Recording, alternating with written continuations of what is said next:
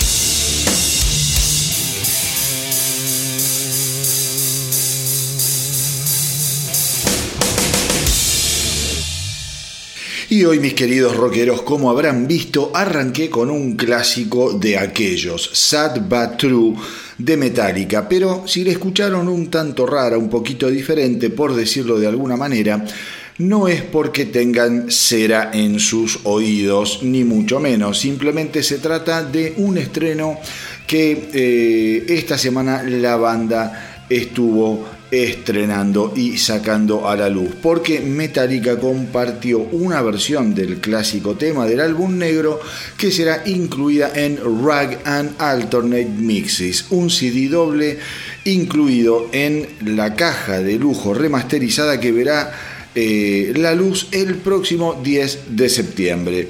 Esta versión de Sad But True es la toma 36 de la canción grabada el 5 de febrero de 1991 y eh, la verdad es que es increíble cómo pasa el tiempo. Increíble cómo pasa el tiempo.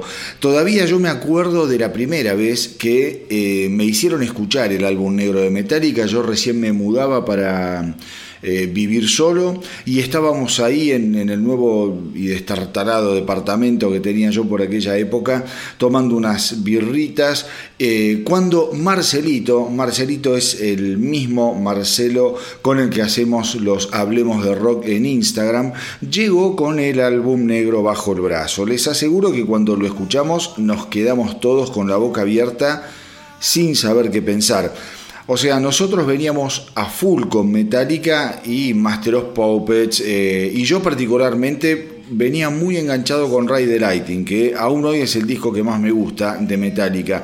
Pero al escuchar este nuevo álbum nos dimos cuenta que estábamos eh, adelante de algo muy diferente, era más directo, sonaba muchísimo mejor que cualquier trabajo anterior, gracias a la producción del implacable Bob Rock, eso hay que decirlo y las canciones de pronto eran mucho más directas y no tan entreveradas eh, y no por eso perdían ni densidad ni contundencia, eh, ya que la banda nos tenía acostumbrados a temas mucho, muchísimos más complejos y potentes. Bueno, este disco era más simple, pero igualmente era potentísimo. Pues bien, hoy con el diario del lunes ya todos sabemos en qué se convirtió aquel álbum y cómo repercutió en toda la escena rockera, transformando a Metallica en la banda más grande del planeta, al menos por un par de años, y definiéndola para siempre como la institución más importante del thrash metal de toda la historia. Le guste a quien le guste, esto es así. La marca más fuerte del trash es Metallica, punto y no se discute. El álbum negro de Metallica además se convirtió en el primer número uno de la banda eh, en no menos de 10 países, una cosa de locos. Y eh, esto además incluyó una racha de cuatro semanas en la cima del ranking eh, Billboard de los Estados Unidos, nada más ni nada menos, repleto de clásicos como el que acabamos de escuchar, Enter Sandman, The, eh, Unforgiven, Nothing Else Matter o Wherever I May Roam. Se trata sin dudas de un trabajo perfecto, de esos que son imposibles de, repetir en la historia de cualquier agrupación. Un disco así lo sacás una vez, le das gracias a Dios y después ponete el protector bucal, el casco, porque va a ser todo cuesta abajo quieras o no. Eso no quiere decir que hagas discos de mierda, pero repetir un disco negro o este tipo de discos para cualquier banda del mundo es algo realmente imposible. Para conmemorar entonces los 30 años desde su edición, el álbum negro que llegó a ser 16 veces álbum de platino está recibiendo un lanzamiento de lujo y definitivo remasterizado para obtener una máxima calidad en cuanto a su sonido que la verdad mis queridos rockeros no sé qué mierda significará eso porque el álbum suena maravillosamente bien. Pero supongo que de algo hay que vivir y hay que sacar material para que los fans compren. Es así que eh, Black Album estará disponible en múltiples formatos, LP, CDs, DVDs y traerá de todo, versiones en vivo, libro de tapa dura de 120 páginas y hasta una foto de James Hetfield tomando mate y vistiendo una remera del astronauta del rock. Esta edición súper especial saldrá a la venta, como les dije, el 10 de septiembre y la verdad que es un muy merecido festejo y homenaje al eh, que hoy es considerado un verdadero hito en la historia del trash, como les decía antes. Como también les dije hace un ratito, le gusta a quien le guste, gracias a este álbum, el trash pateó y abrió definitivamente las puertas del mainstream por la que finalmente se colaron el resto de las bandas de este género. Un género que había recibido hasta este momento un trato por parte de las discográficas y de los medios de comunicación realmente mierdoso. El trash era un estilo musical al que no le daban la posibilidad de explotar más allá de que había una generación de pibes que estaban a los gritos demostrando que el trash era una alternativa realmente viable a nivel comercial. Como siempre, las compañías discográficas van 10 años atrasados en eh, sus decisiones. Piensan que la tienen clara, pero la verdad lo único que saben hacer es dinero con aquello que ellos quieren y eh, podrían haber hecho mucho más dinero de haber tenido gente que realmente entendiese de música. En muchos casos están dirigidas por eh, simples contadores que no tienen la más puta idea de lo que tiene que ver con las tendencias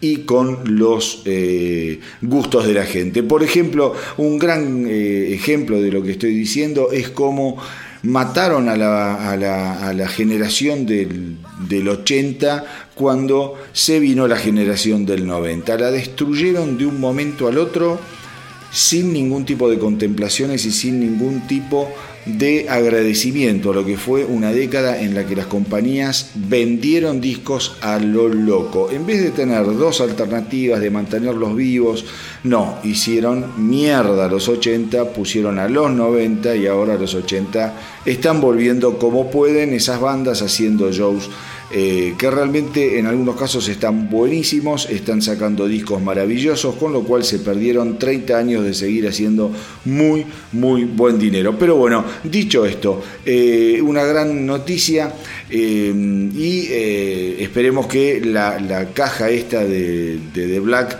Album traiga muchísimas, muchísimas sorpresas para ir escuchándolas y quizá podamos hacer un especial sobre la edición del eh, esta, esta caja eh, conmemorativa del álbum negro de Metallica. En otro orden de cosas, eh, les cuento que según The Hollywood Reporter, se está preparando una película biográfica sobre Scott Wayland, basada en las memorias del difunto cantante de los maravillosos Stone Temple Pilots. Eh, resulta que Dark Pictures y Orion Williams han adquirido los derechos del libro Not Dead and Not for Sale, las memorias de Wayland, que fueron escritas por David Ritz. Jennifer Erwin, además, eh, fue la fundadora de Dark Pictures junto con Anne Began y eh, dicen que es una fanática acérrima de los Stone Temple Pilots eh, así que Anne Vigan va a ser además la que escribirá el guion para la adaptación cinematográfica de la vida de Wayland. Eh, es un honor tener la confianza para contar la historia de Scott y eh, la capacidad de retratar los lados menos conocidos de él, el hombre cariñoso y tierno que era, el atleta de secundaria que era, el alma melancólica que era y el legendario líder que siempre lo será, dijo Erwin en un comunicado.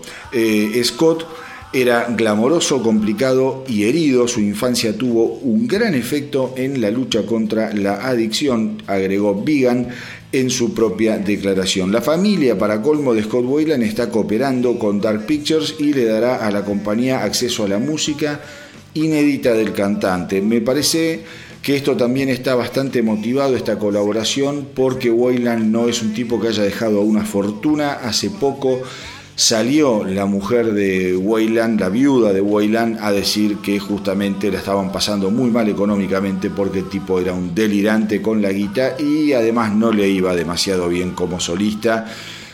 Eh, porque bueno, ya todos sabemos que era bastante errático. Queremos hacer una película que sea lo más auténtica posible sobre este notable artista, dijo Orian Williams, productor de lo que va a ser la película. Más allá de Scott, eh, digamos, hay un montón de hechos en su vida que conecta con personas muy cercanas al cantante que va a ser importante escuchar para entrar en todo tipo de detalles, aseguró.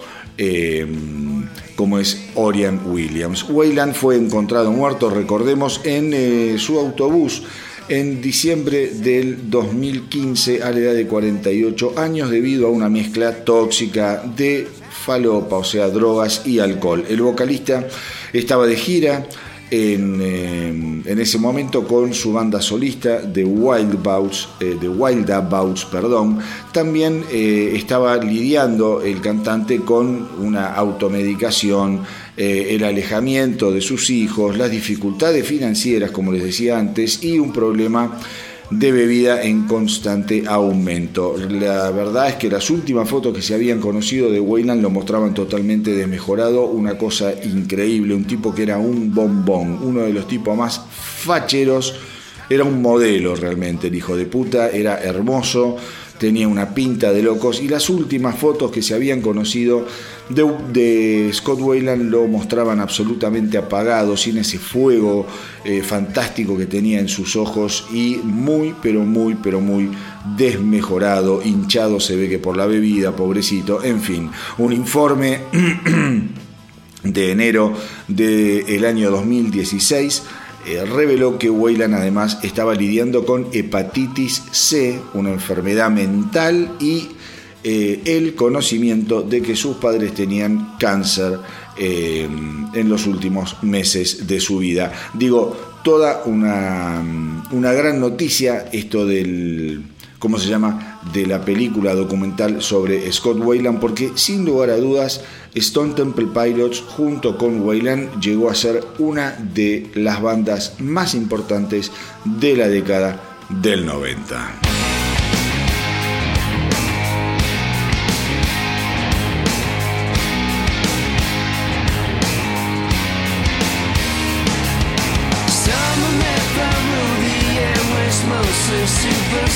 passion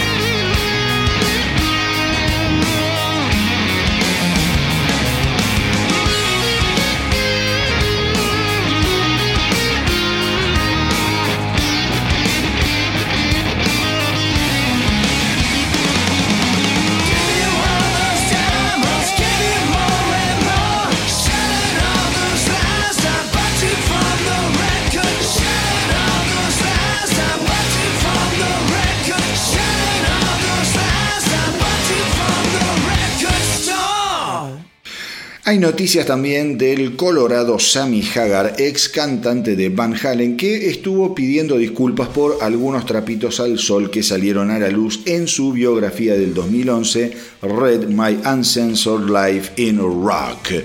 Cuando le preguntaron si se arrepentía de algo de lo que había escrito y develado, el músico aseguró que, más que nada, debido a la prematura y trágica muerte de Eddie Van Halen, eh, me disculpo, dijo, desde el fondo de mi corazón por exponer su lado más oscuro, donde no creo que nadie, eh, eh, digamos, estaría de acuerdo conmigo de hablar de eso en este momento, de hablar de eso ahora. Y desafortunadamente eso está en mi libro. Y es cierto, todo lo que conté, es cierto todo lo que se dice en mi biografía.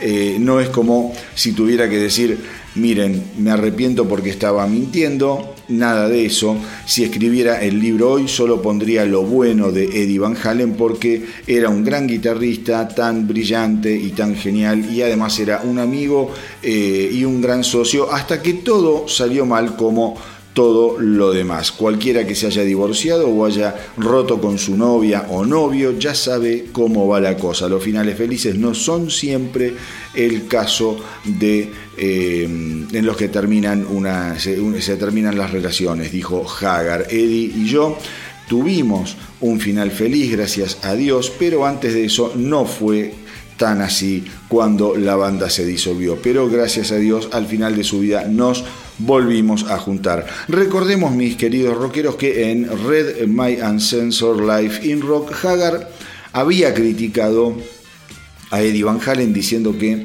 el guitarrista estaba descuidado, encorvado, terriblemente delgado, bebiendo vino directamente de la botella y eh, estaba además sin una parte de la lengua después de tener un tema de cáncer de lengua y le faltaban varios dientes. Eh, digo, después del quilombo que había tenido Van Halen con el cáncer de lengua, es cierto que tuvo un periodo de locura en el que en vez de cuidarse, eh, Eddie Van Halen como Moe, eh, no, como era, ya me enamó, ya me enamó, a como Larry estaba en cualquiera. Eh, así que bueno, en el año 2012, para colmo, Sammy Hagar había dicho que lo sucedido en la gira de reunión de Van Halen del año 2004 fue una de las tonterías oscuras más miserables en las que he estado involucrado en toda mi vida. A ver, la verdad es que lo más lindo y jugoso en las biografías, esto lo digo a modo personal, son justamente este tipo de quilombos, este tipo de intimidades. Digo, yo soy un lector enfermizo de biografías de músicos y de bandas y la verdad que eh, es poco lo que me importa, viste, el tema de la infancia, si los padres los llevaban de la mano al jardín, si jugaban a la pelota en la calle antes de que los llamaran a comer. Lo hermoso de las biografías es que eh, la historia se sumerge en las alcantarillas, en el chiquero, en la mierda, en las cosas que muchos prefieren ocultar porque justamente son las cosas que uno no sabe y quiere saber. Porque ahí está la verdadera dimensión, además de los artistas, está la dimensión humana. Los mejores libros, las mejores bios que he leído son las que cuentan cómo algunos músicos fueron capaces de sobreponerse a lo peor eh, y de encontrar la luz después de periodos de profundísima oscuridad. Así que por mi parte Hagar no tiene nada eh, sobre lo que disculparse, eh, no tiene que andar pidiendo perdón, porque en definitiva la muerte será una tragedia, pero que yo sepa no vuelve ni mejores ni más buenas a las personas. Si quieres eh, ser recordado como un buen tipo, simplemente tenés que vivir como un buen tipo.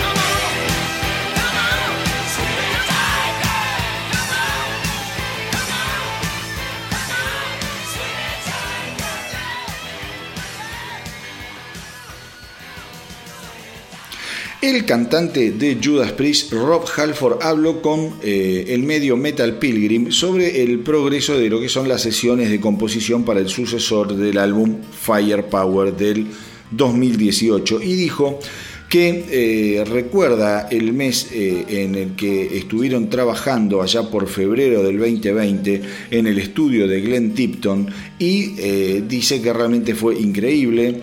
A él Suelen encantarle los comienzos de cualquier proceso de hacer un disco porque cualquier cosa puede pasar. Halford dijo, siempre hemos dicho con Priest eh, que nunca tenemos realmente una agenda o una idea. Lo más cerca que estuvimos de esa filosofía fue en Firepower. Realmente queríamos centrarnos en los elementos clásicos de Priest y creo que hicimos un gran trabajo. Entonces, este próximo álbum tendrá su propio carácter. Puedo escuchar las canciones en mi cabeza y son geniales y todo está incrustado en el hecho de que yo y Richie Follner, eh, junto a Glenn Tipton, todavía estamos ansiosos por escribir nuevas canciones para Priest. En particular, Glenn y yo hemos estado haciendo esto desde siempre, pero desde que Richie está con nosotros, eh, la cosa fue en aumento. Richie es como un pozo interminable de riffs e ideas. Entonces probablemente tendremos dos o tres sesiones de composición más, pero sentimos que ya tenemos un álbum, pero somos muy autocríticos y autoanalíticos del trabajo que hacemos, porque sabemos que tenemos un tesoro de metal detrás de nosotros y no queremos dejar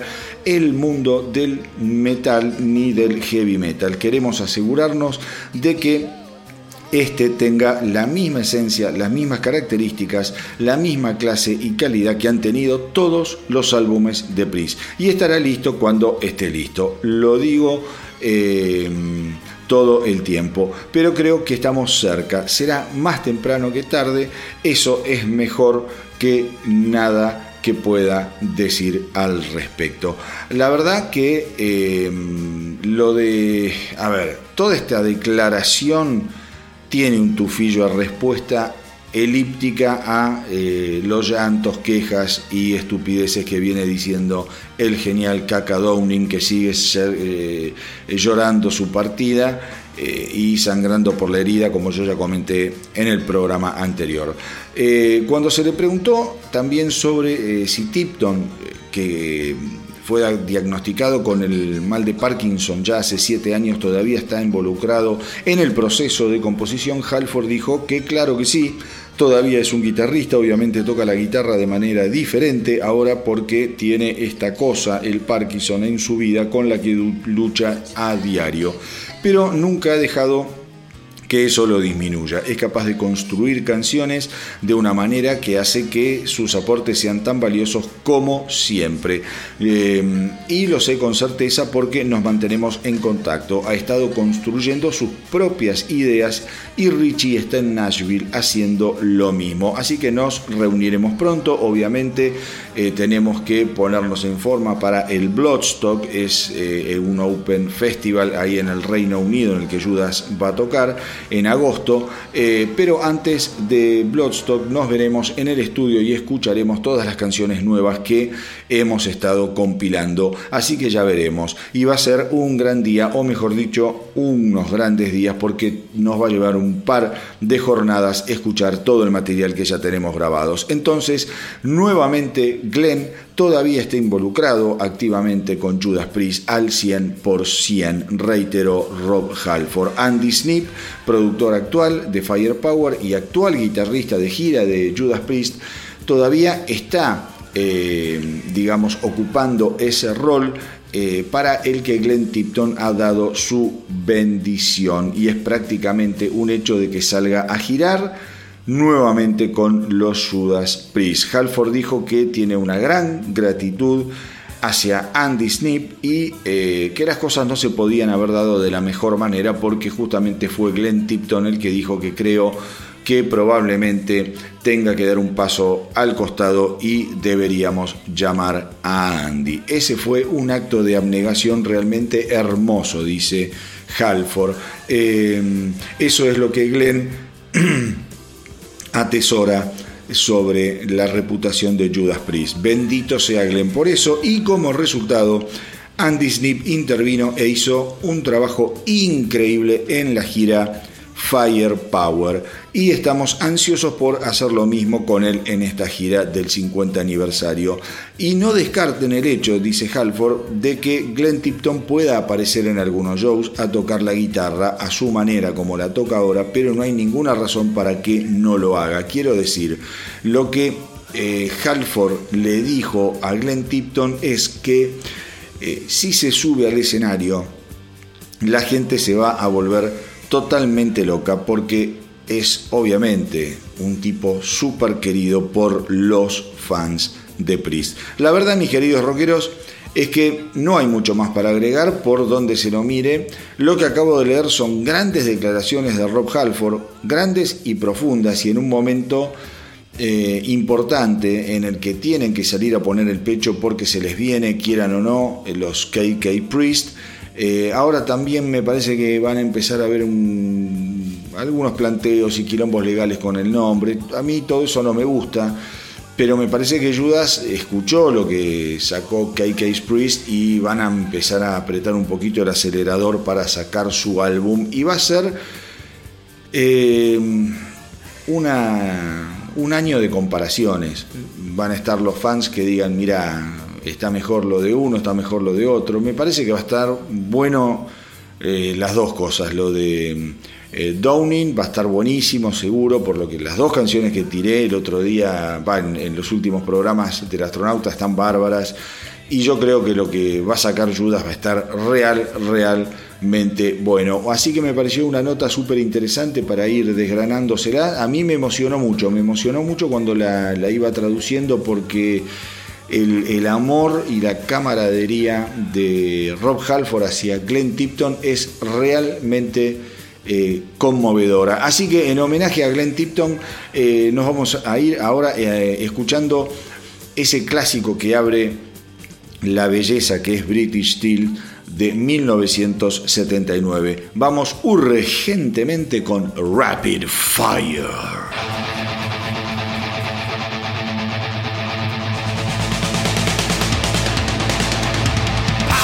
away.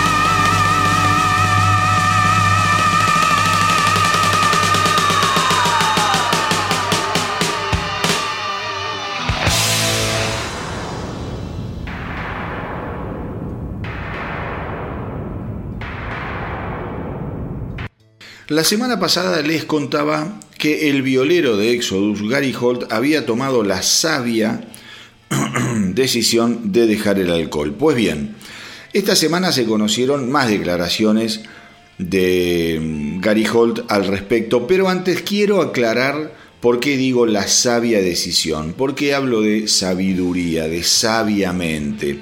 A ver, yo no soy eh, ni conservador, ni soy una carmelita descalza, de eso eh, no tengan ninguna duda.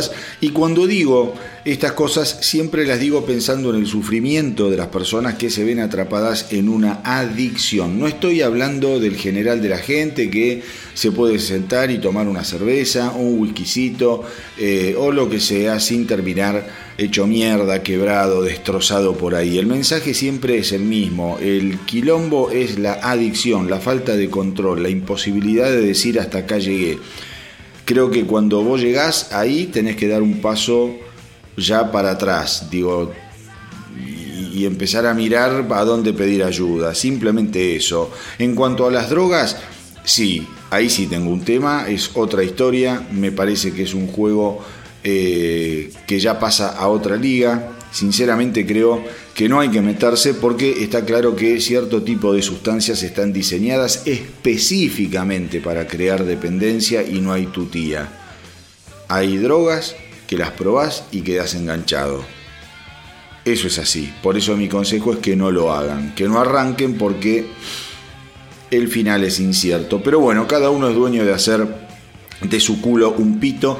Sin embargo, desde acá siempre voy a estar intentando intentando eh, que no, digo, no sé, de disuadirlos para que no caigan en una espiral de destrucción que no lleva eh, a nada bueno. Dicho esto, bueno, vamos a las declaraciones de Gary Hall respecto a su adicción al alcohol. Hall dijo, hacer giras es una fiesta, todo el mundo lo está pasando bien, somos un grupo de adolescentes reprimidos que salen de gira con demasiado tiempo de inactividad y algunas personas simplemente pasan mejor el momento eh, tomando y algunos lo pasan bien sin la necesidad de tomar. Siempre tuve el eh, mejor momento hasta que me metí en esta pandemia y de repente comencé a convertirme en un borracho malhumorado.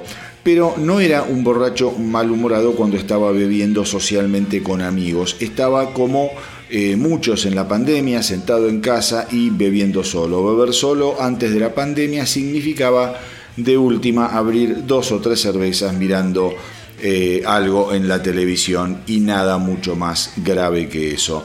Eh, llegaba a casa y durante la pandemia lo único que hacía era ponerme a beber.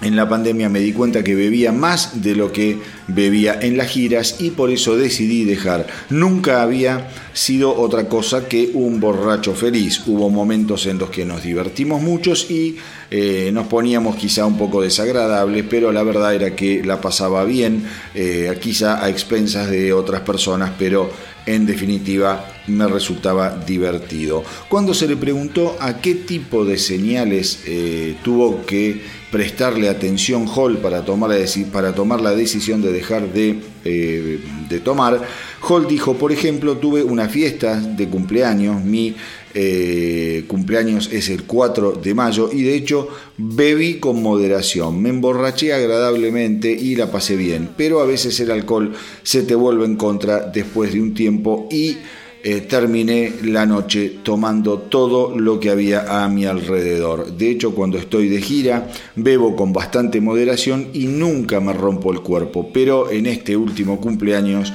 lo que hice fue verdaderamente un desastre. Holt continuó diciendo que comenzó a comportarse como un alcohólico típico al explicar su consumo excesivo de alcohol de la manera en que lo eh, podía justificar como algo más aceptable. Básicamente es lo que le pasa a toda la gente que comienza a eh, meterse fuerte en el alcohol, mis queridos rockeros. Los que están alrededor se lo marcan y eh, esas personas lo que hacen es justificar de alguna manera que no están tomando tanto, que no están así, ponen excusas, se justifican y después, bueno, terminan como terminan. Estar bebiendo solo sin ningún tipo de propósito social me estaba volviendo miserable, eh, no solo a mí, sino a las personas que estaban cerca y a mi esposa. Y no he podido hacer lo que me encanta durante todo este año, que era tocar y eh, tocar, y no tenía más tiempo, no tenía nada más que tiempo libre, así que todo lo que hice fue sentarme afuera de mi casa y tomar hasta emborracharme. El anuncio de Holt eh, de que había dejado el alcohol se produjo hace... Mm, perdón, se produjo hace unos días, siete meses después de que su esposa Lisa revelara que había dejado de beber en el año 2012 después de consumir alcohol desde los 13 años. Como dije la semana pasada, Ojalá le dure una muy buena noticia porque seguramente va a estar hasta más lúcido a la hora de agarrar la guitarra y componer esas canciones asesinas y maravillosas que suele componer el señor Gary Holt.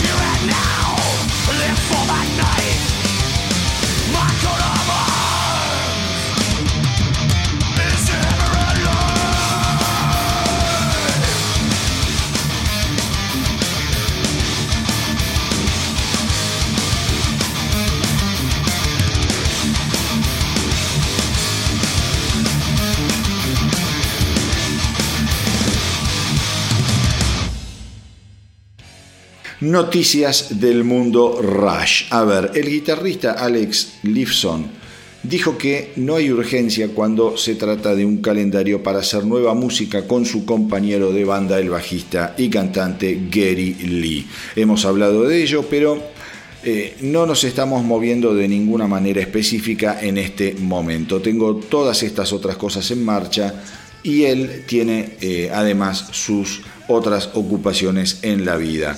Si nos juntamos, eh, está bien, pero si no lo hacemos también está muy bien. Lifson dice que él y Lee siguen teniendo una relación muy cercana y que están en contacto en di, como es permanentemente y que hablan cada eh, dos o tres días.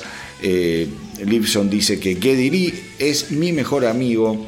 Eso es algo eh, incontrastable y que nunca va a cambiar, siempre lo fue. Sé que mm, si nos sentamos y comenzamos a tocar, será muy informal, con una taza de café y veremos qué pasa, pero no hay ninguna urgencia. El guitarrista además admite que después de 45 años de trabajar con el cantante y bajista, no hay un gran deseo abrumador de hacer cosas en este momento, cada uno ha estado ocupado en sus otros proyectos y ha pasado tiempo con sus familias recientemente. Lipson dice que ha estado explorando nuevos caminos musicales, eh, asegurando que está muy feliz haciendo otras cosas, ya sea con su nuevo grupo Envy of Nan o haciendo todos esos pequeños proyectos que le van surgiendo en donde les piden o que produzca o le piden que vaya y toque la guitarra. Lifson reveló a principios de este año que él y Geddy Lee habían estado discutiendo futuras colaboraciones antes de que la pandemia desviara esos planes hacia la nada. Pero los dos estamos ansiosos por volver a estar juntos y volver eh, a eso que hemos hecho durante tanto tiempo desde que teníamos 14 años. Trabajamos muy bien juntos, así que veremos qué pasa con eso. El guitarrista además eh, ha mantenido, digamos, su tiempo ocupado con grabaciones, justamente como les decía antes, eh, de Envy of None y trabajando en una nueva canción con Tom Morello de Race Again the Machine y Kirk Hammett de Metallica. O sea que el tipo está ocupado y tiene muchas otras cosas que hacer. Y por otro lado, eh, lo que aseguró Lipson es que en el caso de hacer algo nuevamente con Geddy Lee, de ninguna manera saldrá bajo el nombre de Rush. Cosa que me parece perfecta porque si hay una banda que se manejó siempre como una unidad inquebrantable en la que todos sus miembros eran únicos e irreemplazables, esa banda sin dudas fue Rush y creo que todos van a estar de acuerdo con lo que acabo de decir.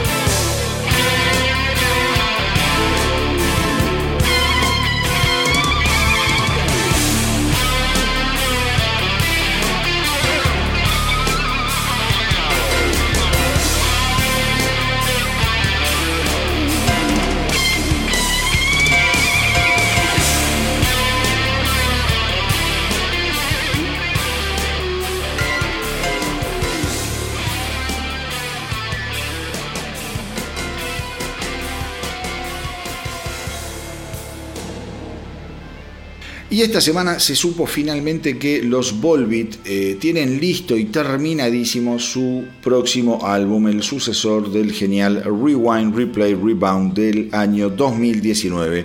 Todavía no hay fecha cierta de salida pero lo cierto es que está todo empaquetado y esperando ver la luz. Hace muy poquito, recordemos que la banda había lanzado dos nuevas canciones, Wait a Minute My Girl, que escuchamos acá en El Astronauta del Rock, y Dagen 4 que formarán parte del nuevo álbum. La banda, sin embargo, aseguró que esas canciones no definen necesariamente el sonido general del disco, pero que son dos canciones típicas de Volbeat y querían editarlas.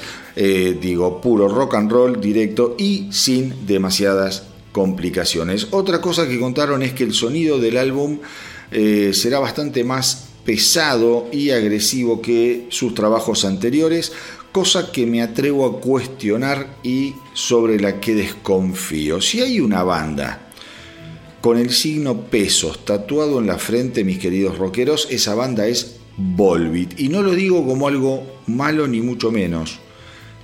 Pero los tipos ni en pedo van a salir con un álbum a romper todo lo que vienen sembrando en los últimos años. Eso se los aseguro eh, y yo de esto algo sé. Tengo mucha música escuchada y cuando una banda la viene pegando dentro de un determinado estilo, no suelen dar esos giros inesperados en los que de repente se transforman en Cannibal Corpse. Olvídense, Volbeat va a sacar un disco que seguramente no tendrá demasiadas sorpresas, profundizando lo que viene haciendo y con el objetivo inequívoco de penetrar definitivamente en el mercado estadounidense.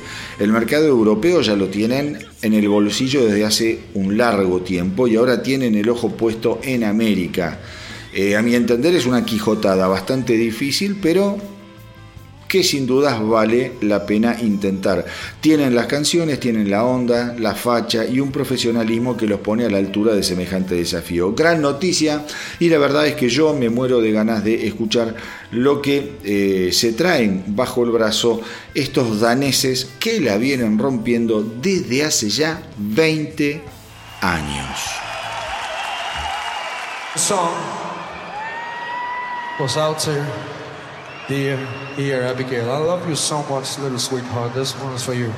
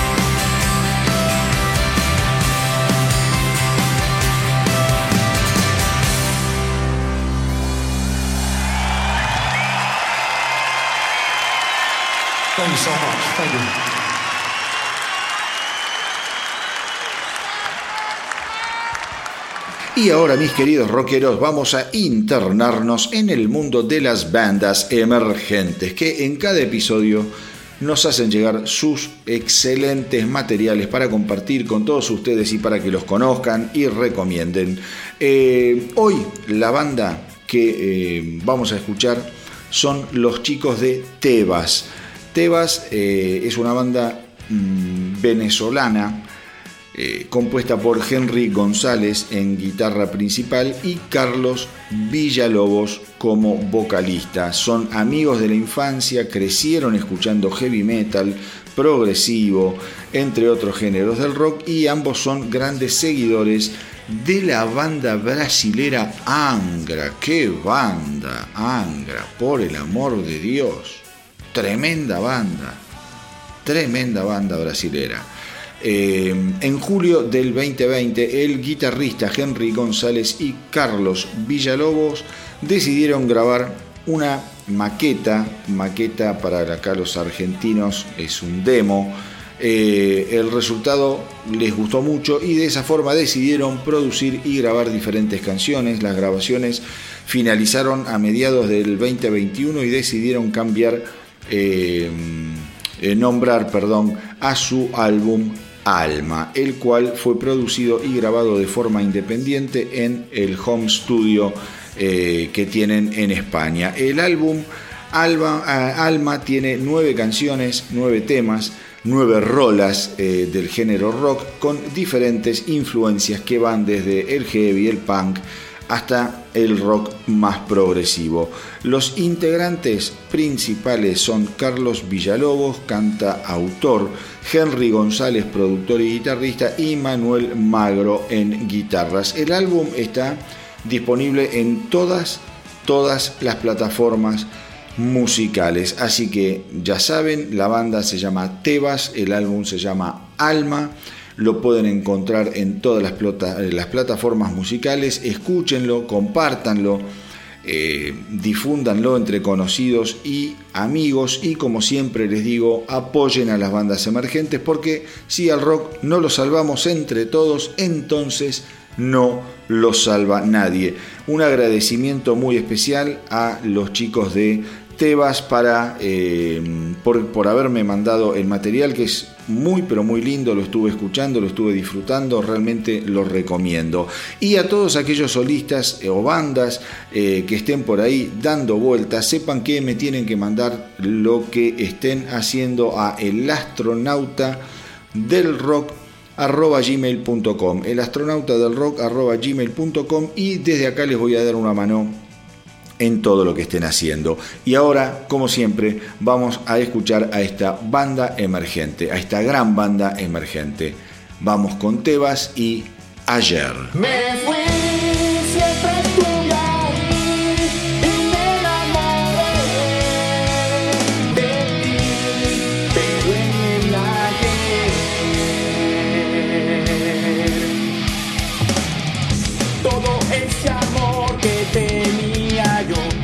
observado.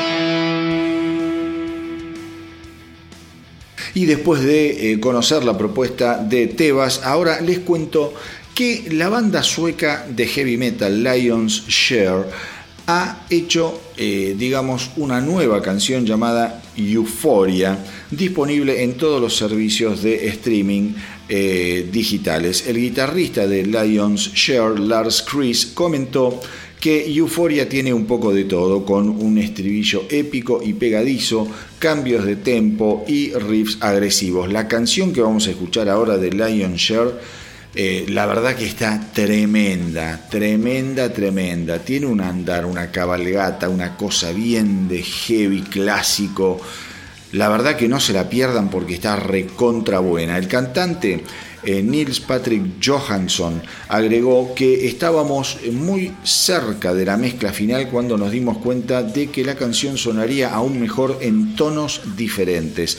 Entonces eliminamos todas las grabaciones y comenzamos desde cero. Incluso reescribimos el tema lírico por completo.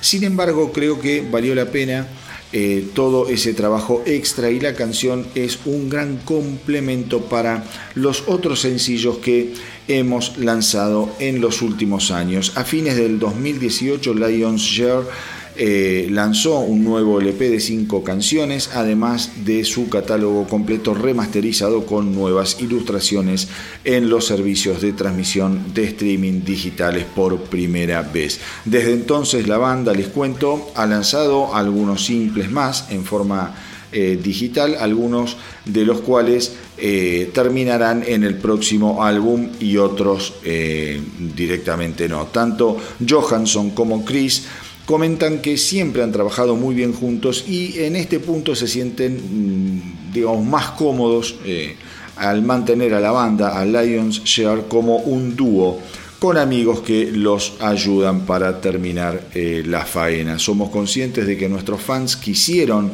y quieren un nuevo álbum y el plan era lanzarlo en el 2020, eh, en el 2020 pero todos sabemos lo que pasó entonces. Acabábamos de comenzar a tocar en vivo, eh, de nuevo con un par de shows principales en Alemania en marzo y nos estábamos preparando para un nuevo álbum y una gira. Como creemos que es muy importante hacer una gira detrás de un nuevo álbum, solo tenemos que esperar hasta que todo se vaya poniendo nuevamente dentro de la normalidad. Hasta entonces, hasta entonces, planeamos lanzar un nuevo simple cada dos o tres meses y seguir construyendo nuestra base de fans. Y ahora les pido que por favor no se despeguen de ahí porque lo que vamos a escuchar está real, realmente bueno. Vamos con Lions Share y Euphoria.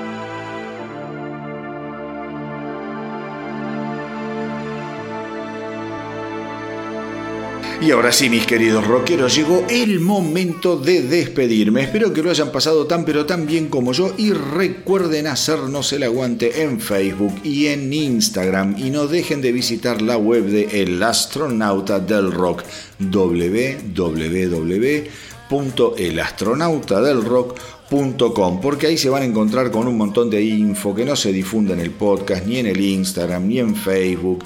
Y la idea es que naveguen por las historias, por las distintas eh, plataformas del eh, programa para que puedan estar informados al detalle de todo lo que sucede en el universo rockero. Además, recuerden que si tienen una banda o son solistas, me tienen que mandar todo con gacetilla completa, no sean vago la puta que los parió me tienen que mandar todo a elastronautadelrock.gmail.com y desde acá les voy a dar una mano para difundir eh, todo lo que estén haciendo.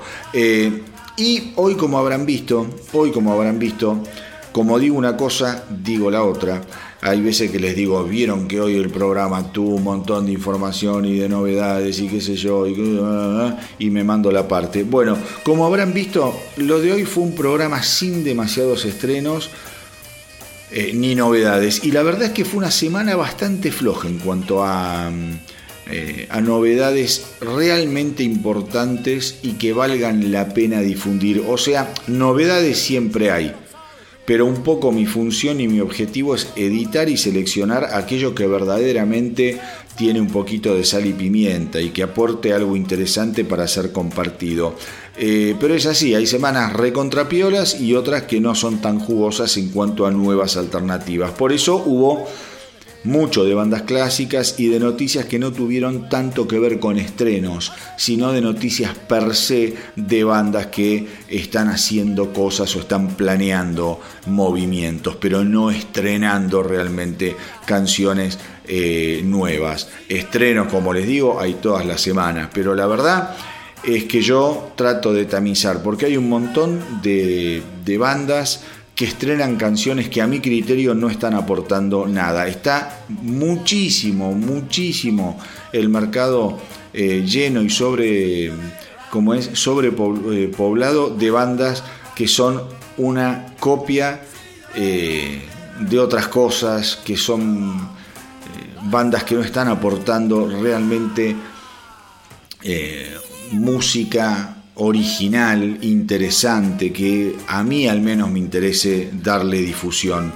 Eh, digo, hay toda una onda de bandas guturales que la verdad yo no sé qué mierda están haciendo, porque eh, vos escuchás, ahí dijo que vos los escuchás y te aseguro que es como que la separación de canciones es al pedo, porque es una canción igual a la otra.